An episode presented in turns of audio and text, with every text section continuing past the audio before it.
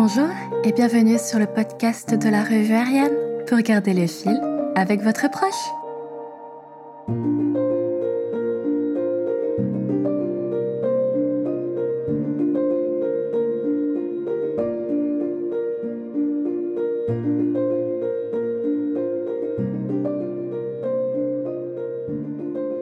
Bienvenue sur ce sixième épisode du podcast d'Ariane, la revue lue. Aujourd'hui, attardons-nous sur une artiste pour laquelle j'éprouve une grande admiration, l'hypnotique Kusama. Née en 1929 en plein cœur d'un Japon traditionnel, sa passion pour l'art se fait ressentir à peine sa première dizaine entamée. Elle dessine, mais sa mère, qui lui réserve l'avenir de femme au foyer, jette constamment ses fournitures, jugeant son passe-temps inutile. Son père, Don Juan, trompe constamment son épouse, ce qui augmente sa colère et la pousse à frapper leur fille, perdue dans ce chaos.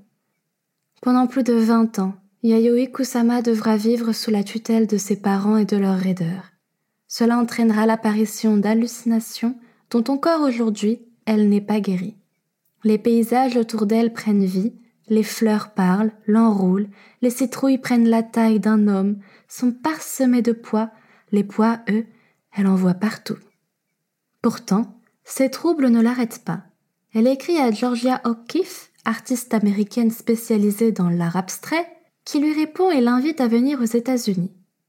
Ainsi, elle décolle vers New York en 1958 à l'âge de 27 ans.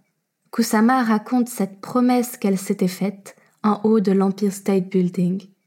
Je promets qu'un jour, je conquerrai New York et mon nom sera reconnu dans le monde entier. Comment s'imaginait-elle survivre? En vendant des kimonos, tout simplement. Vous vous en doutez, Kusama a vécu une période sombre et difficile dans son quartier de New York avant d'être connue. Yayoi Kusama explique que sa vie n'est qu'un poids parmi des milliers d'autres poids. Pour elle, c'est le tout qui fait l'individu, comme l'univers fait la terre qui fait les hommes. Alors elle peint des toiles qui peuvent faire plus de 9 mètres de long parsemé de poids dont les couleurs parfois opposées créaient cette sensation d'étouffer, d'être envahi. Elle peint, sculpte, décore des salles pour mieux représenter sa maladie. Elle utilise les miroirs pour représenter la notion artistique de l'infini, des poids à n'en plus finir, dont les couleurs sautent aux yeux et dont l'existence n'existe que par leur nombre. L'anxiété et les traumatismes qu'elle a développés remontent à l'enfance et parmi ses plus grandes craintes règne son père.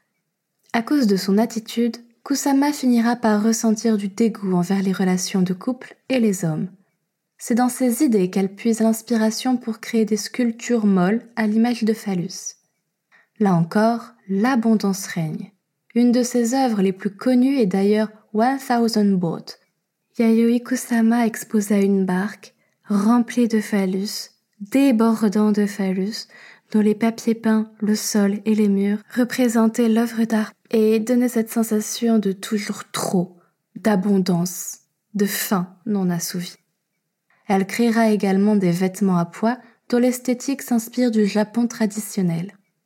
Cela fait plus de 40 ans que Kusama est internée dans un institut psychologique à Tokyo suite à sa demande. La volée médiatique des années 60 a plus qu'éreinté notre pointilleuse artiste qui avait alors plus que tout besoin de revenir sur sa terre natale et d'y tenter sa chance. Après être revenu sur le devant de la scène dans les années 90, Kusama continue aujourd'hui de créer et d'exposer à l'âge de 92 ans. Sa maladie, ses hallucinations causées par des traumatismes liés à la période de vie la plus innocente qui soit, sont sa force, sa motivation, son besoin d'être, d'exister. Elle me donne, moi aussi, envie d'avancer, de sourire et de ne jamais arrêter de rédiger. Aujourd'hui, elle a même collaboré avec Louis Vuitton et est exposée sur tout un immeuble entier à Paris dont les poids colorent la ville. Et vous Elle vous hypnotise aussi? J'espère que ce petit article sur Yayoi Kusama et ses œuvres vous aura plu. C'est une artiste qui démontre aujourd'hui que nos différences peuvent bien faire nos forces.